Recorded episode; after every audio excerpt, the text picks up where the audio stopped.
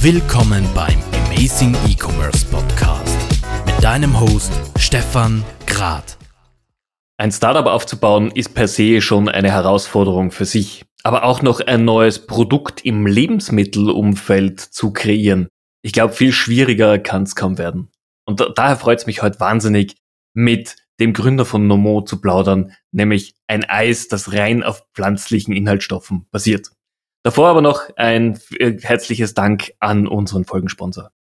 Auch in dieser Amazing E-Commerce Ausgabe möchte ich mich wieder ganz herzlich bei Adobe als Folgensponsor bedanken. Adobe hat ja mit Magento Commerce, wie ihr wisst, eine flexible und skalierbare E-Commerce Lösung im Portfolio, welche bereits integrierte Tools zur Verwaltung, Messung und natürlich auch Optimierung aller relevanten E-Commerce-Teilbereiche inkludiert hat. Wenn ihr also euer E-Commerce-Projekt auf neue Beine stellen wollt, beziehungsweise auf der Suche nach einem neuen Online-Shop-System seid, habt auf jeden Fall Magento mit am Plan. Vielen Dank nochmal an Adobe für die Unterstützung des Podcasts. So soll es doch sein mit guten Partnern. Herzlichen Dank. Liebe Jan, freut mich sehr, dass du dir Zeit genommen hast, mit mir hier heute zu plaudern im Amazing E-Commerce Podcast. Ja, hallo, freut mich sehr hier zu sein. Jan, erzähl doch mal Nomo, was seid ihr, warum hast du es gegründet und gib mal ein bisschen Hintergründe, was euch so einzigartig macht. Mhm, sehr gerne. Also äh, No Mu, äh, allen voran steht für keine Kuh, ja, deswegen No und Mu. Ähm, und äh, wir haben das Ganze gegründet, weil wir erkannt haben, dass äh, der Konsum tierischer Produkte enorme Folgen für unser Klima und unsere Umwelt hat. Ähm, das war damals so ein Moment in der Studienzeit mit 20 Jahren, wo man äh, ja irgendwie so seine ganze Welt einmal auf den Kopf gestellt hat durch diese Erkenntnis. Und äh, da kam dann recht schnell auch irgendwie so die Erkenntnis, okay, in dem Bereich möchte man was tun, nicht nur privat, sondern auch äh, beruflich. Und äh, ja, so kam dann die Idee, Dinge besser zu machen. Und äh, besser äh, machen bedeutet in dem Sinne, äh, Lebensmittel zu produzieren, die ohne tierische Produkte funktionieren. Und mit funktionieren meine ich lecker sein, gesund sein und äh, ja, einfach nachhaltiger, deutlich nachhaltiger zu sein. Und äh, das ist, was wir jeden Tag tun und was uns sehr, sehr viel Freude und Leidenschaft bereitet. Finde ich sehr, sehr gut. Jetzt natürlich gleich mal die Frage, wenn man sich dran macht, ein Lebensmittel neu zu kreieren, und das ist das, was ihr hier gemacht habt. Hast du eine Ausbildung im Bereich Lebensmittel? Wie, wie was ist dein Hintergrund? Äh, mein Hintergrund ist tatsächlich BWLer, ganz stinknormal. Ich habe äh, BWL studiert, äh, angefangen mit 18 Jahren und 21 dann äh, abgeschlossen an der Uni Köln im Bachelor und äh, ich habe gar keinen Hintergrund irgendwie im Punkto Lebensmittel. Äh, das Größte, was man mir noch anrechnen kann, äh, ist wahrscheinlich meine Leidenschaft zum Kochen, die ich so ein bisschen von meiner Mutter geerbt habe, beziehungsweise die sie mir beigebracht hat. Also ich liebe es tendenziell in der Küche zu stehen und zu experimentieren, neue Gerichte auszuprobieren, neue Geschmäcker, neue Gewürze. Ich glaube, das hat ganz gut geholfen. Aber äh, ja, es gibt keinen fachmännischen Hintergrund das ist alles Learning by Doing gewesen und bis heute genauso. Äh, aber ich finde es schön, weil ähm, so hat man den, den wirtschaftlichen Hintergrund und kann sich, sag ich mal, das Fachspezifische aneignen. Häufig ist es ja auch andersrum, dass äh, ja, Fachexperten eine Idee haben, aber keinen, äh, nicht wissen, wie sie daraus ein Business machen. Hier ist es halt einfach umgekehrt gewesen. Okay, das heißt, du hast dir wirklich dieses Lebensmitteltechnik-Wissen äh, über die Praxis angeeignet. Wie waren denn die ersten Wochen, die ersten Monate, als du entschlossen hast, okay, ich setze das jetzt um? Hm, das äh, war echt eine aufregende Zeit, muss man sagen. Also äh, als die Idee so ein bisschen geboren war, äh, die Idee war gar nicht von Anfang an zu sagen, irgendwie wir machen pflanzliches und nachhaltiges Eis, sondern wir machen pflanzliche und nachhaltige Lebensmittel. Und äh, ja, da war der erste Schritt, erstmal in den Supermarkt zu gehen und zu schauen, was gibt's denn überhaupt in dem Bereich schon. Und äh, wir waren damals inspiriert von einem Sojajoghurt, der, der hat eins zu eins wie normaler Joghurt geschmeckt. Und ich hatte mich dann gefragt, warum ich den nicht häufiger kaufe und immer noch den normalen Milchjoghurt in meinem Kühlschrank habe, äh, wo ich doch jetzt weiß, dass, äh, dass ja, sag ich mal, tierische Produkte wirklich nicht, wirklich nicht gut sind für die Umwelt und häufig auch nicht für unsere Gesundheit. Joghurt ist dann noch eins der tierischen Produkte, die tatsächlich gesundheitsfördernd sein können. Ähm, ja, und inspiriert von diesem Joghurt sind wir mal weitergegangen und am Eisregal stehen geblieben. Da gab es tatsächlich nur einen Anbieter, der veganes Eis gemacht hat und das war wirklich schrecklich. Also das hat wirklich nicht gut geschmeckt. Und ich habe es einigen Leuten zum Probieren gegeben und keiner hat es aufgegessen. Die haben alle mich drum gebeten, äh, das Eis wegzuwerfen. Und ähm, ja, da war dann so ein bisschen die Erkenntnis, okay, hier gibt es noch Optimierungsbedarf. Äh, gab damals noch gar nicht so viele pflanzliche Alternativen. 2016 war das damals. Da hat sich schon sehr, sehr viel getan in den letzten fünf Jahren. Ja, und äh, so ging es dann quasi aus dem Supermarkt direkt nach Hause ähm, ein paar Rezepte gegoogelt, äh, wie man Eis überhaupt herstellt zu Hause, natürlich Milcheis und dann einfach mal angefangen, die tierischen Bestandteile durch pflanzliche zu ersetzen. Das hat in der Theorie irgendwie alles super logisch geklungen, hat in der Praxis nicht ganz so gut funktioniert, weil natürlich eine, sag ich mal, Sojamilch ganz anders von den Nährwerten zusammengesetzt ist wie eine Kuhmilch. Äh, es hat aber dazu geführt, dass man zumindest mal ein bisschen probieren konnte. Und geschmacklich haben sich da sehr schnell erste Erfolge eingestellt. Äh, Familie war begeistert, Freunde und äh, ja, irgendwann wurde einem dann nahegelegt, äh, davon mehr zu machen. Und wenn man das dann privat schon macht, warum dann auch nicht geschäftlich? Ne? Also es waren sehr spannende und aufregende Zeiten. Und vor allem dann der Schritt dieses, wie du sagtest, komm, ich mach das jetzt. Das war, ich weiß noch, es gab ein Gespräch mit meiner Familie und ich habe ihnen erzählt, so, hey, ähm, Feedback ist überragend, die Idee ist gut, schaut euch die Trends an. Äh, ist vielleicht noch nicht das Riesenthema bei uns in der Gesellschaft, aber es ist unumgänglich und ähm, habe sie dann gefragt, hey, wenn ich das mache, also habe ich euren, euren Rückhalt und sie haben gesagt 100 Prozent, äh, wir finden die klasse und äh, ja, das hat mich dann am Ende auch dazu bewogen zu sagen, komm, ich wage den Schritt und äh, gründe während meiner Studienzeit. Finde ich super. Also du hast damit eigentlich das, das, den klassischen Weg des Gründers hinter dir ein eigenes Problem identifiziert, eine Lösung gefunden und dann das Ganze auch noch marktreif gemacht. Jetzt hast du ja natürlich, äh, es ist rein pflanzlich, es hat wenig tierische Inhaltsstoffe oder keine tierische Inhaltsstoffe. Du hast ja auch eine große Zielgruppe angesprochen, nämlich all die Menschen, da gehöre auch ich darunter, die laktoseintolerant sind und einfach sich jedes Mal, wenn sie sich ein Eis aufmachen, überlegen, welche persönlichen Konsequenzen hat denn das, was ich jetzt gerade hier mache. Ähm, da, und es ist auch für mich extrem schwierig, gutes Eis zu finden, das auch noch leicht verträglich ist. Und ich glaube, wenn ich mir die Zahlen ansehe, Laktoseintoleranz ist ja auch etwas, das in Deutschland, Österreich, auch der Schweiz enorm verbreitet ist und auch immer noch am Vormarsch ist bei den Personen. Absolut, ja. Also ähm, das ist etwas, was uns ganz, ganz schnell bewusst geworden ist, dass wir nicht nur dieses Problem Nachhaltigkeit lösen, sondern dadurch, dass wir auf tierische Lebensmittel verzichten, auch automatisch äh, lebensrecht, äh, lebensmittelrechtlich, muss man sagen, von Natur aus laktosefrei sind. Und äh, das war natürlich von Anfang an auch nochmal ein super Argument obendrauf. Gleichzeitig war das Eis dann sojafrei, glutenfrei und generell einfach sehr leicht bekömmlich, ähm, vor allem weil es auch nicht so schwer und fettig ist durch die ganze Milch, die Sahne, häufig sind Eier im Eis. Ähm, das war von Anfang an so das Feedback, dass Leute gesagt haben, hey, ich kann das ganze Ding, den ganzen Becher leer löffeln und habe irgendwie noch ein gutes Gewissen dabei. Und ich glaube, das ist auch das, was bis heute einfach gut funktioniert, ähm, dass wir da einfach auch nicht nur eine sehr, sehr spitze Zielgruppe bedienen, sondern wir haben eigentlich mehrere Zielgruppen. Also sei es der Veganer, der Mensch mit einer Laktoseintoleranz, der Milchallergiker, oder auch einfach Menschen, die gerne leckeres Eis mögen. Also das muss man ja sagen. Ne? Äh, ich hätte das Ganze nicht gegründet, wenn ich nicht erkannt hätte, dass ich es mit einem neuen Weg genauso lecker oder leckerer hinbekomme. Also das wäre für mich keine Frage gewesen. Hätte ich irgendwie erkannt, okay, ich muss geschmackliche Abstriche hinnehmen, dann hätte ich das nicht gemacht, weil ich dazu auch viel zu gerne selber esse. Und mich freut es einfach Tag für Tag, Leute zu sehen wie dich, die sagen, hey, ich habe immer so blöde Alternativen gehabt und irgendwie habe ich immer diese Abstriche machen müssen. Und wenn ich sie nicht machen wollte, dann musste ich halt irgendwie in Kauf nehmen, dass ich Bauchschmerzen bekomme. Und äh, die Leute und das Feedback jetzt zu bekommen, hey, das ist die perfekte Lösung, ist natürlich unglaublich schön und macht einem auch super viel Mut, dass man das Richtige tut. Kann ich absolut nur, nur zustimmen. Jetzt ist es dann natürlich so, wenn du mit deinem Unternehmen startest, dein Produkt soweit hast, dass es für die Masse bereit ist, äh, wie, wie kommt es an den Kunden, wie kommt es an den Konsumenten? Und ihr habt ja beide Wege gegangen, ihr seid ja sowohl in den Retailern gelistet als auch im eigenen Online-Shop.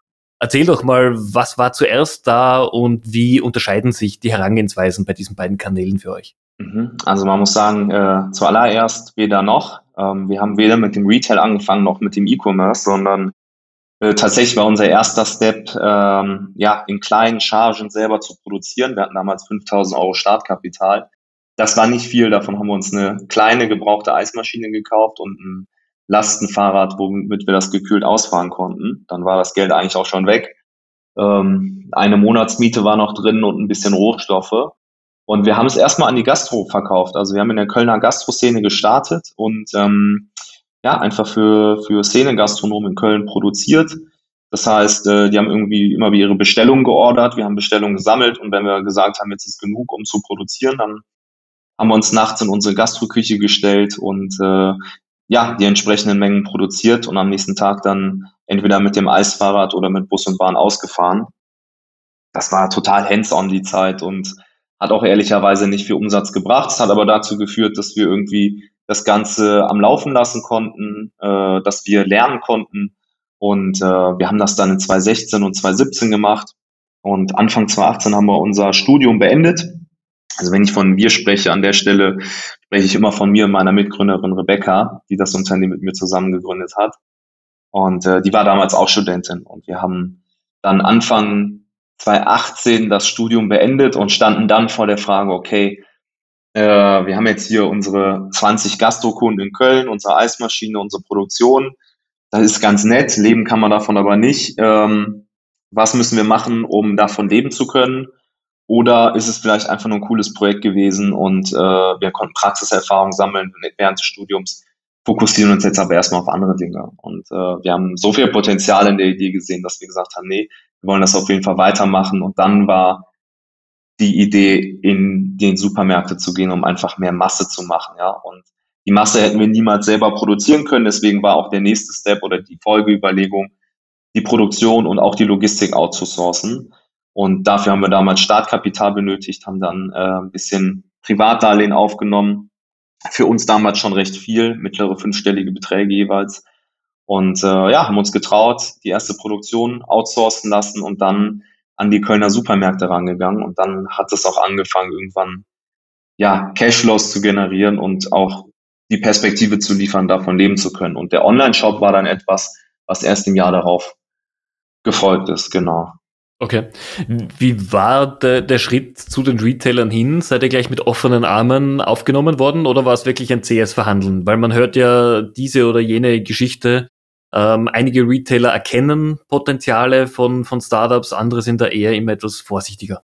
Ja, also das war mal so, mal so. Ne? Also man muss klar sagen, unsere Strategie war es nicht von Anfang an zu den Zentralen zu gehen, weil ähm, ja, da wirst du halt häufig belächelt, teilweise auch zu Recht, muss man sagen. Also hätten wir irgendwie von Anfang an eine Zentralistung bekommen, wären wir völlig überfordert gewesen. Wir haben das, glaube ich, rückblickend ganz gut gemacht, indem wir zu den selbstständigen Kaufleuten gegangen sind, ähm, die es in Deutschland gibt, von Rewe Edeka, ähm, haben uns auf die Kölner fokussiert, weil wir da den klaren Lokalitätsbezug hatten. Und ich meine, wir konnten zwei Jahre lang auch schon ein bisschen was vorweisen, auch ein bisschen Markenbekanntheit in Köln. Und da muss man ehrlicherweise sagen, sind wir sehr positiv empfangen worden. Also die Kaufleute haben das Eis sehr lecker gefunden. Das hat uns immer in die Karten gespielt. Also wir konnten immer den größten Skeptiker überzeugen, sobald das probiert hatte. Das heißt, eigentlich war das Problem nie, das Produkt irgendwie über ja, seine Eigenschaften oder seinen Preis zu verkaufen oder was auch immer, die Markttrends, sondern am Ende mussten die Leute probieren und waren so begeistert, dass sie es eh haben wollten. Und das war bei den Kaufleuten genauso. Die fanden das, glaube ich, cool, dass wir aus Köln kamen, dass wir das jetzt irgendwie die nächsten Steps machen wollen. Und viele Kaufleute ähm, nutzen sowas auch, um rückblickend dann sich auf die Fahne schreiben zu können, hey, wir waren die Ersten, die damals gelistet haben und so. Und ich glaube, da haben schon viele das Potenzial in uns gesehen und so konnten wir relativ schnell die ersten 50 Supermärkte bekommen und den Umsatz dann auch deutlich steigern. Äh, wir haben in 2017 damals noch in unserer Eigenproduktion 20.000 Euro im Jahr gemacht und haben dann im Folgejahr 2018, wo wir dann das erste Mal in die Supermärkte verkauft haben und die Produktion und die Logistik outgesourced haben, konnten wir 140.000 Euro machen. Das war dreimal so viel, wie wir in unserem Businessplan angenommen hatten. Also das lief schon sehr, sehr gut. Man muss aber auch sagen, wir haben uns in diesem Jahr in jeden einzelnen Supermarkt gestellt und teilweise mehrfach Verköstigungen durchgeführt. Bei 50 Supermärkten ist das schon äh, im Sommer echt ein Knochenjob, muss man sagen. Wir hatten noch zusätzlich Studentenjobs, um uns irgendwie über Wasser halten zu können, auch wenn wir keine Studenten mehr waren. Aber ich war Barkeeper und Rebecca hat noch in einer, in einer Agentur mitgeholfen. Es war schon echt eine harte Zeit, aber es hat unglaublich viel Spaß gemacht und es war erfolgreich, muss man sagen. Also die Supermärkte waren alle super happy. Ich, ich glaube, da hat man einfach gesehen, dass sich der Einsatz von dir und wahrscheinlich auch deiner Mitgründerin enorm gelohnt hat, wenn ihr, wenn ihr auch diese Zeit natürlich investiert habt hier. Total. Also hätten wir dann einfach gesagt, super, wir sind jetzt im Supermarkt, äh, Füße hochlegen und äh, alles ist gut. Das hätte nicht funktioniert. Dafür ist die Marke viel zu unbekannt. Und am Anfang war eigentlich der Hauptmarketingweg Leute probieren lassen. Also wir hatten nicht riesige Budgets für Online-Ads oder Influencer-Marketing oder was weiß ich, sondern unser einziger Weg war eigentlich, äh, ja, Leute probieren lassen, ähm, einen Verkauf erwirken und mit diesem Verkauf den eigenen Ressourceneinsatz, den zeitlichen Einsatz irgendwie zu refinanzieren. Und das haben wir in den Supermärkten gemacht. Und das haben wir an den Wochenenden auch auf Events gemacht. Also wir haben uns dann auf irgendwelche Streetfood-Märkte gestellt, ja, Veggie-Messen oder sonst was und da Eis probieren lassen und äh, auch direkt verkauft. Und so konnten wir quasi kostenneutrales Marketing machen und das Produkt gezielt vorantreiben. Wahnsinn. Also wirklich Respekt. Ihr habt da wirklich sehr viel Energie natürlich investiert. Lass uns doch mal jetzt ins Jahr 2021 springen. Inzwischen seid ihr in Österreich, Deutschland und der Schweiz und ich glaube sogar in einigen Läden in Italien verfügbar. Ihr seid online aktiv. Erzähl doch mal, wie sich jetzt all euren Einsatz hier ausgezahlt hat inzwischen. Ja, also Italien wäre mir neu, äh, wäre aber cool tatsächlich, das mal zu sehen. Aber ich glaube, äh, bisher sind wir nur in Deutschland, Österreich und der Schweiz. Äh, auch erst seit diesem Jahr ähm, haben wir den Schritt in die beiden Nachbarländer gewagt. Also inzwischen sind wir in circa 1500 Supermärkten gelistet.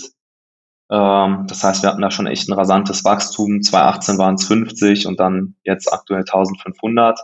Konnten natürlich dementsprechend auch die Umsätze super skalieren. Wir haben mit unserem E-Commerce angefangen, weil wir gesehen haben, hey, ähm, nicht nur in Non-Food-Bereichen wächst E-Commerce stark, sondern auch der Food-Bereich hinkt eigentlich total hinterher auf dem Thema.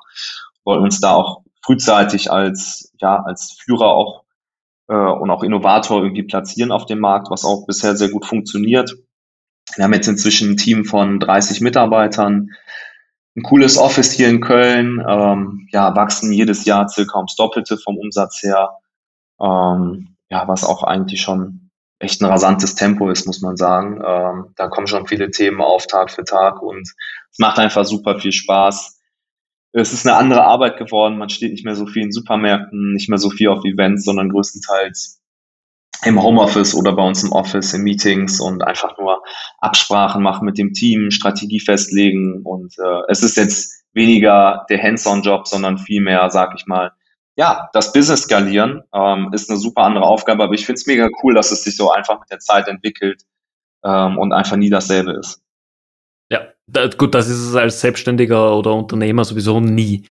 Wenn du jetzt vergleichst äh, deinen Alltag, den du jetzt hast mit 30 äh, Mitarbeitern, äh, mit einem Produkt, das in mehreren Ländern verfügbar ist, wenn du an die nächsten Jahre denkst, wo sollst du noch hingehen?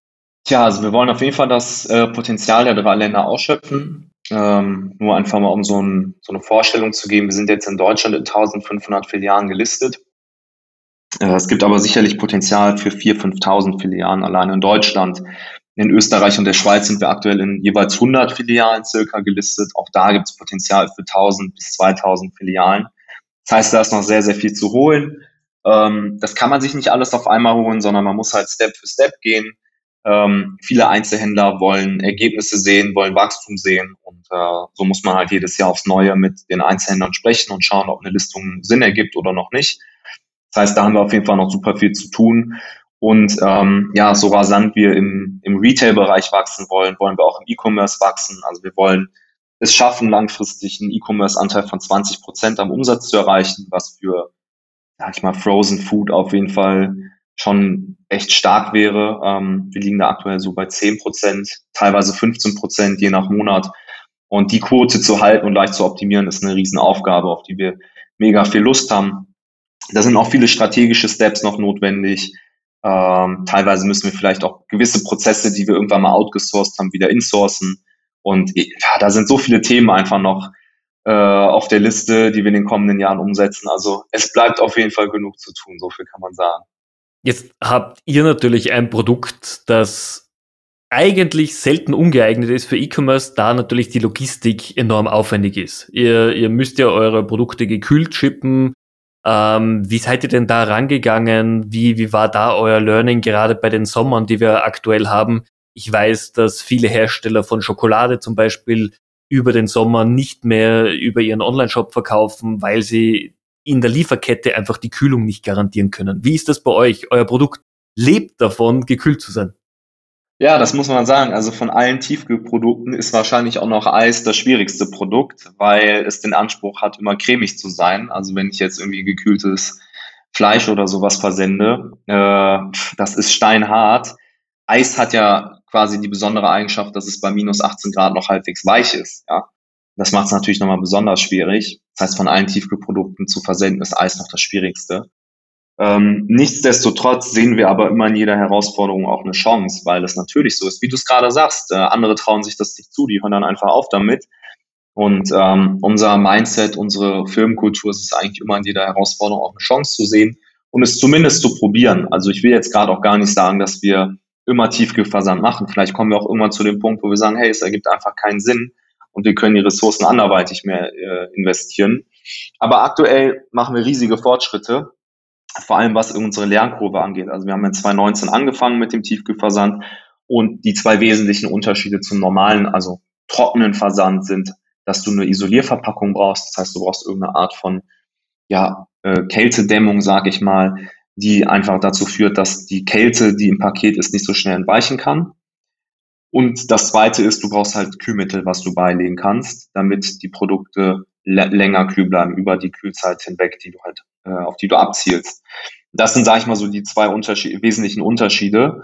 Und da ist halt super viel Optimierungspotenzial drin. Also angefangen bei der Isolierverpackung, äh, wie viel Isolierleistung hat die, aus welchem Material besteht die. Bei uns ist natürlich jetzt nochmal eine zusätzliche Hürde. Äh, wir können nicht einfach Styropor nehmen, was eine sehr hohe Isolierleistung hat, sondern wir versuchen so gut es geht, nachhaltige Materialien einzusetzen. Ähm, die haben häufig aber leider eine geringere Kühlleistung, zumindest ist das aktuell noch der Stand. Äh, das heißt, da ist super viel Optimierungspotenzial. Dann die Kühlleistung, äh, von wo versende ich, wie lang ist die Versanddauer. Natürlich, je schneller es funktioniert, desto weniger Kühlmittel brauche ich. Allerdings, wenn du jetzt Expressversand buchst, um es schnell zu machen, hast du natürlich auch da wieder Zusatzkosten. Und das sind alles so Stellschrauben und Parameter. Da das Optimum zu finden, ist eine Aufgabe, da haben wir zwei Jahre lang einfach nur Learnings gesammelt, letztes und vorletztes Jahr. Dieses Jahr haben wir sehr viele Optimierungen vorgenommen und können es inzwischen sogar schaffen, in unserem deutschen Shop ähm, mit 20 Euro Mindestbestellwert zu arbeiten und 5 Euro Versandkosten. Ab 50 Euro senden wir, versenden wir Versandkosten frei und das ist für Frozen Products. Das findest du nicht europaweit wahrscheinlich. Ähm, von daher würde ich sagen, was den ganzen Prozess angeht, sind wir aktuell führend und da gibt es auch noch super viel Optimierungspotenzial. Und wir schauen einfach, wo die Reise hingeht. Okay, also man merkt, ihr habt euch da sehr viel Zeit und Energie natürlich benutzt, um hier die Prozesse zu optimieren. Jetzt hätte ich natürlich noch eine andere Frage, weil wenn ich mir natürlich euer Produkt ansehe, es ist ein Produkt, das muss gekostet werden. Du hast auch eingangs schon erwähnt.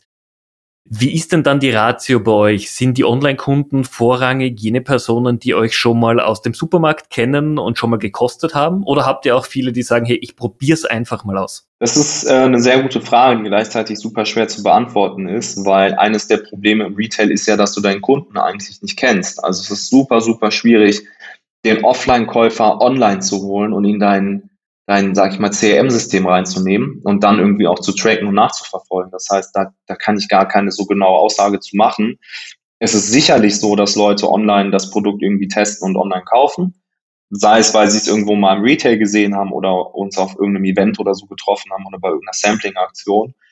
Ich würde aber vermuten, dass wir auch sehr, sehr viele Leute einfach in den Shop holen, die das Produkt vorher gar nicht probiert haben, ähm, aber einfach online davon überzeugt werden. Du hast völlig recht das Probieren, wenn man das irgendwie übers Internet abbilden könnte, keine Ahnung, drückst auf den Knopf und aus deinem Drucker kommt ein Sample, äh, eine Probe raus, das wäre genial.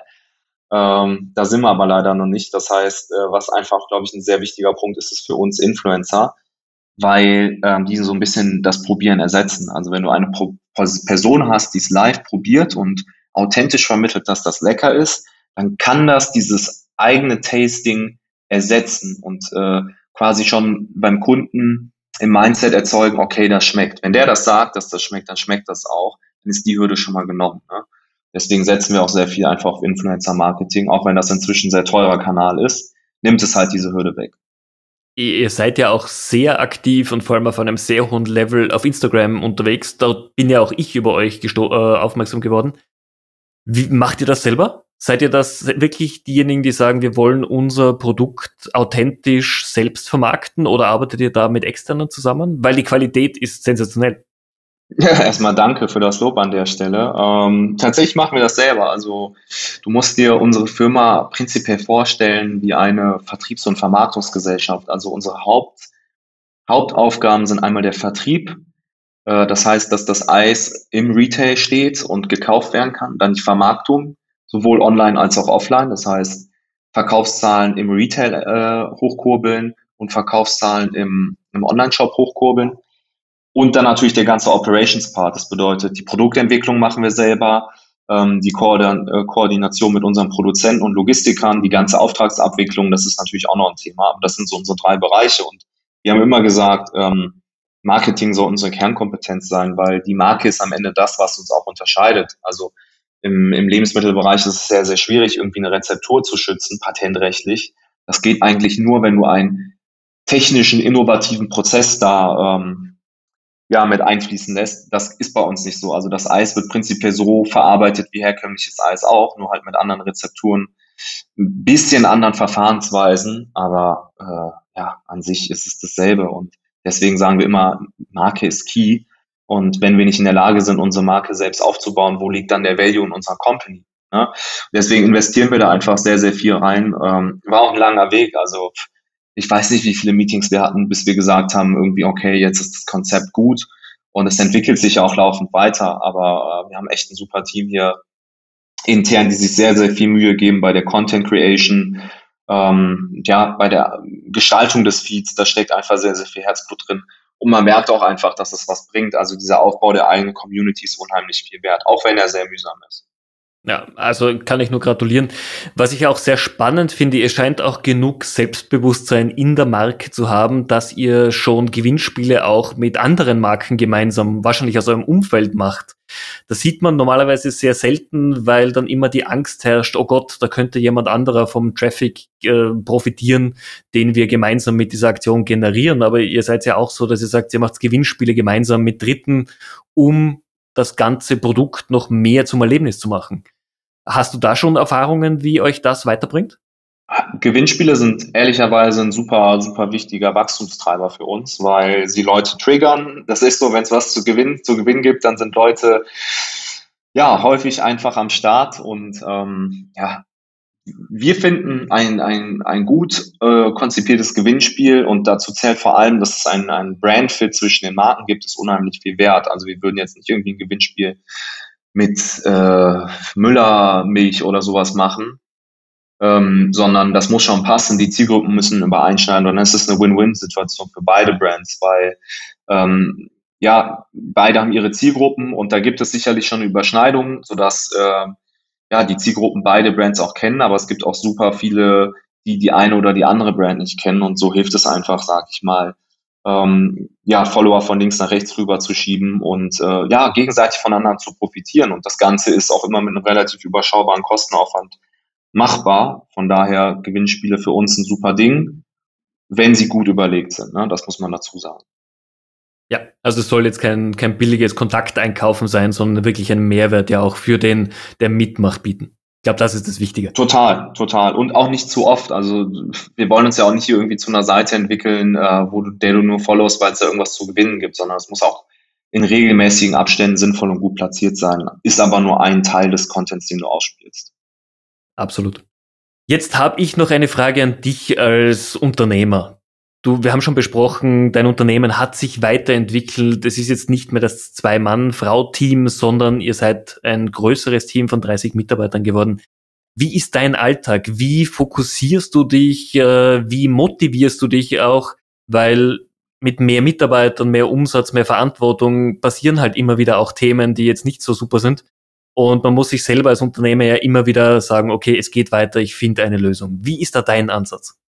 Tja, also erstmal die Grundeinstellung, glaube ich, ganz wichtig, dass Dinge passieren. Ähm, nicht nur, wenn du viele Mitarbeiter hast, sondern auch wenn du zu zweit bist. Äh, prinzipiell passieren irgendwie fast täglich gefühlt irgendwelche Probleme. Und äh, ja, wenn man sich bewusst macht, dass es als Unternehmer sein Job ist, äh, diese Probleme zu lösen, ja, also so ein bisschen so wie der Feuerwehrmann, ja, es entstehen überall Feuer und dein Job ist es, die Feuer zu löschen und zu schauen, dass sich die, dass sich der Ort, die Gemeinde entwickeln kann und nicht dauer von den, von den Feuern zurückgeworfen wird. Wenn du das Mindset annimmst, dann gehst du auch an Probleme, ja, anders ran und dann nimmst du sie als Teil deiner täglichen Arbeit wahr und, äh, ja, schaust natürlich auch, okay, wie können wir zukünftig dann dafür sorgen, dass da kein Feuer, also kein Problem mehr entsteht. Und ja, wie sieht das im täglichen Ablauf aus? Ne? Man hat natürlich sehr, sehr viele Meetings mit den Mitarbeitern, ähm, wo man solche Dinge bespricht. Ja, das heißt irgendwie vergangene Probleme aufarbeiten, Optimierungen durchführen äh, oder akute Probleme besprechen. Äh, ich glaube, ein ganz, ganz wichtiger Teil ist, dass man als Gründer nicht alleine die Probleme lösen muss, sondern auch ein Team hat, was in der Lage ist, Probleme selber zu lösen und äh, sie im Zweifel gar nicht irgendwie hochkommen zu lassen zu einem selbst, sondern vielleicht nur die ganz, ganz wichtigen Dinge, die sie nicht alleine lösen können. Das heißt, mein Alltag besteht wirklich darin, mit den Leuten zu sprechen, sie dahin auch weiterzuentwickeln, dass sie eigenständig in der Lage sind, Probleme zu lösen und ja, an der Stelle auch wie ein Unternehmer zu denken. Das ist bei uns einfach ganz, ganz wichtig. Wenn man das nicht kann, dann ja, macht man seinen Job hier nicht gut. Und äh, das ist natürlich auch gleichzeitig etwas, was allen hier unheimlich viel Spaß macht, weil es einfach enorme Entwicklung bedeutet. Ähm, nicht nur für die Mitarbeiter, natürlich auch für einen, ja, für, für sich selbst als Gründer auch. Ne? Also ich weiß nicht, die ganze Erfahrung jetzt der letzten fünf Jahre, wo ich die hätte sammeln können irgendwo anders, da hätte ich wahrscheinlich irgendwie die zwei- bis dreifache Zeit für benötigt. Ne? Also es ist ein unheimliches Weiterentwicklungstool, auch so ein eigenes Unternehmen. Macht, macht einfach viel Spaß. Absolut. Ich sage auch immer, meine Selbstständigkeit über zwölf Jahre waren die besten, wahrscheinlich zehn MBAs zusammen, ja, weil man total. einfach aus den unterschiedlichsten Themenbereichen immer wieder mit Problemen oder Herausforderungen konfrontiert wird und du musst sie lösen. Es gibt kein, oh, mag ich nicht, interessiert mich nicht, sondern du brauchst eine Lösung dafür. Total. Du kommst nicht aus. Ja. Und wir haben es davor im Vorgespräch schon erwähnt. Du hast gesagt, du, du hast einen Weg gefunden, um dich fokussieren zu können. Erzähl doch mal auch unseren Zuhörern, wie du da vorgehst dabei. Ja, ja klar. Also äh, ich meine, man verbringt sehr, sehr viel Zeit auf der Arbeit und äh, als Selbstständiger ist die Arbeit überall, die ist im Schlaf, die ist morgens beim Aufwachen, die ist beim Klo gehen und natürlich auf der Arbeit selbst. Und ähm, es ist aber auch immer ganz, ganz wichtig und das ist so etwas, was äh, Rebecca und ich auch in den letzten Jahren auch gelernt haben. Also ich habe ja ein bisschen erzählt von diesen ersten Jahren, die einfach Hardcore waren, teilweise 80, 90 Stunden waren normal. Äh, und irgendwann musst du auch anfangen, sag ich mal, wieder Freizeit zu bekommen und auch Zeit für dich. Ähm, ja, und das bedeutet nicht, dass du schlechter wirst, sag ich mal, beim Arbeiten, weil du weniger arbeitest, sondern im Gegenteil. Du brauchst diese, diese Pausen, abschalten zu können, mal an etwas völlig anderes denken zu können, um dich auch wieder zu fokussieren, so wie du sagst. Und ähm, ich habe einfach gemerkt, äh, dass ich privat sehr, sehr viel Zeit damit verbringe, ins Handy zu schauen, also äh, sei es Mails zu checken, äh, LinkedIn zu checken oder halt auch äh, Social Media, wie zum Beispiel Instagram. Und eine Maßnahme, über die wir kurz im Vorgang gesprochen hatten, war, dass ich zum Beispiel mein Instagram komplett gelöscht habe. Ähm, nicht nur die App, sondern auch meinen Account. Auch wenn wir auf Instagram sehr, sehr viel tätig sind mit Normu, ich kann dann im Browser immer noch mal über unseren Unternehmensaccount reingehen. Aber privat habe ich einfach gesagt, ich muss meine Handyzeit runterschrauben und qualitative Dinge verbringen, ja ähm, da irgendwie dauerhaft ins Handy zu gucken, bringt nichts. Das sorgt nicht für diese Pause, von der ich sprach, um abzuschalten. Deswegen habe ich auch zum Beispiel die ganzen Handybenachrichtigungen bei mir ausgeschaltet. Das heißt, nur wenn ich aktiv nachschauen will, ähm, schaue ich nach. Aber mein Handy erinnert mich nicht mehr die ganze Zeit daran, äh, alle drei Minuten irgendwo reinzuschauen. Das ist eine super, super krasse Befreiung. Und äh, ja, ich will es nicht mehr missen. Es ist super entspannt, einfach mal abends irgendwie abschalten zu können und äh, aufs Handy zu gucken und da sind nicht 10.000 Meldungen. Ne? Also das ist zum Beispiel so ein Tipp, den ich geben kann, das einfach mal zu machen, auch wenn es sich irgendwie ungewohnt anfühlt, sich einfach mal den Dingen zu befreien und zu schauen, wie es dann läuft. Okay. Muss man sich aber wahrscheinlich auch überwinden, gerade in den ersten Tagen oder die erste Woche. Klar, ähm, es ist auch so eine Überzeugungssache, ne? Wenn man die Erkenntnis hat, dass man zu viel Zeit darin verbringt, dann ich, ich bin, muss ich auch sagen, ich bin da auch immer, äh, ich bin da auch einfach immer konsequent und vielleicht auch rigoros. Also äh, teilweise gucken mich Leute dann schon an, komisch an, nach dem Motto, du hast kein Insta mehr, aber ähm, wenn ich das erkenne, dass es mir gerade nicht gut tut, dann sofort weg. Ja, also das ist ja wie bei der Gründung damals gewesen. Ich habe erkannt, okay, Jan, du machst hier seit 20 Jahren was falsch. Du kannst da vielleicht nichts für, weil du so erzogen wurdest und deine Eltern wurden auch so erzogen. Aber als ich erkannt habe, du schadest dir selber, indem du deine eigene Zukunft verbaust, indem du einfach nicht nachhaltig lebst, dann wird das rigoros geändert. Ich bin einfach so, ne? Ich setze die Dinge um und ich kann es ja immer noch zurückschrauben. Also ich bin auch nicht, also ich habe zum Beispiel damals bei der Ernährungssache sofort versucht, vegan zu werden, habe dann aber erkannt, okay, es ist schwierig und bin dann so ein Zwischenmodell eingegangen, bis ich vier Jahre später wirklich vegan wurde, aber nur weil ich mir die Zeit gegeben habe. Und ich finde, Dinge einfach mal umzusetzen äh, und zu schauen, wie es läuft, ist super, super wichtig und äh, da auch keine Angst zu haben. Finde ich gut. Ist auch, glaube ich, eine, ein Grundbaustein, um als Unternehmer erfolgreich zu sein. Und das bringt mich auch zu meiner letzten Frage in der aktuellen Folge. Als Unternehmer, wir haben schon gesagt, wirst du regelmäßig mit neuen Themen konfrontiert. Du musst dich an Trends und äh, Marktideen herantasten. Wie bildest du dich weiter? Wo holst du dir Input, um dich persönlich, aber auch dein Unternehmen weiterzuentwickeln? Hm, also ich habe natürlich ein riesen, riesen Netzwerk an befreundeten Foodgründern oder auch bekannten Foodgründern, mit denen ich mich regelmäßig austausche. Das heißt, da trifft man sich in regelmäßigen Runden und spricht über die neuesten Trends. Ähm, ja, und was man, was man in die Richtung machen kann. Ist es ein Trend? Ist es eine langfristige Entwicklung? Ist das was, wo man kurzfristig aufspringt, wovon man lieber die Finger lässt oder was ein absolutes Muss ist? Ähm, das ist immer super hilfreich, da ja auch mit anderen Gründern zu sprechen sich auf der Ebene auch weiterzuentwickeln. Also das würde ich sagen, ist ein großer Baustein, ähm, ja, auch abseits der eigenen Firma mit anderen Foundern zu sprechen. Dann natürlich das Thema äh, Podcast, wo wir hier gerade dabei sind. Ne? Also ich höre sehr viele Podcasts, seien sie direkt äh, branchenspezifisch, ja, also auf die Foodbranche oder auch einfach generell über das Thema E-Commerce, Marketing, äh, also auf der Ebene auch einfach sehr viel hören und gucken, wie denken andere Gründer oder Branchenexperten, wo sehen die die wichtigen Entwicklungen. Und dann nicht zuletzt, und ich glaube, das ist das Allerwichtigste, ähm, Feedback von den eigenen Mitarbeitern und den eigenen Kunden einholen. Also wir haben Systeme entwickelt, ähm, wo wir regelmäßig Feedback einholen von den Mitarbeitern und von den Kunden und das auch ja mit einem sehr definierten Prozess auswerten und auch möglichst schnell, das ist das Ziel, implementieren. Und äh, ja, ich denk, denke, eine wichtige Aufgabe als Gründer oder Unternehmer ist es auch regelmäßig, da tatsächlich sich reinzulesen und ein Stimmungsbild äh, mitzubekommen, um einfach zu schauen, wo geht die Reise hin. Für uns zum Beispiel ist das gerade super wichtig, das Thema Gesundheit. Also die Leute lieben unser Eis, weil es natürlicher ist, weil es weniger Zucker, weniger Fett hat, weniger Kalorien. Teilweise wollen die aber noch mehr und fordern zuckerfreies Eis, was physikalisch bzw. chemisch kaum umsetzbar ist, aber es ist trotzdem wichtig, das zu erkennen. Ne? Und ähm, ja, das sind so drei Bausteine, würde ich sagen. Ne? Eigenes Netzwerk, dann Thema äh, Bücher, Podcast und so weiter und so fort und eigene Mitarbeiter, eigene Kunden. Finde ich super. Jan, vielen, vielen herzlichen Dank für den Input, für deine Offenheit, auch hier ganz offen drüber zu reden, wie du die Sachen angehst. War sehr, sehr spannend ähm, und war sicherlich für unsere Zuhörer ein interessanter Talk. Ich bin sicher, wenn Fragen kommen, darf ich sie dir weiterleiten oder die Personen können sich mit dir sicherlich auf LinkedIn auch gerne vernetzen. Genau, sehr gerne auf LinkedIn vernetzen, ähm, einfach kurz auf den Podcast verweisen und dann äh, ja stehe ich Rede und Antwort und äh, hat sehr viel Spaß gemacht. Das freut mich. Liebe Zuhörer, ich hoffe auch für euch war es eine so spannende Folge. Wenn ihr den Amazing E-Commerce Podcast unterstützen wollt, wenn euch gefällt, was wir hier machen, bitte abonniert uns auf all den Kanälen, auf denen ihr eure Podcasts so hört. Wenn ihr auf iTunes unterwegs seid, gebt uns gerne 5 Sterne, da freuen wir uns drüber und es hilft, unsere Reichweite zu erhöhen.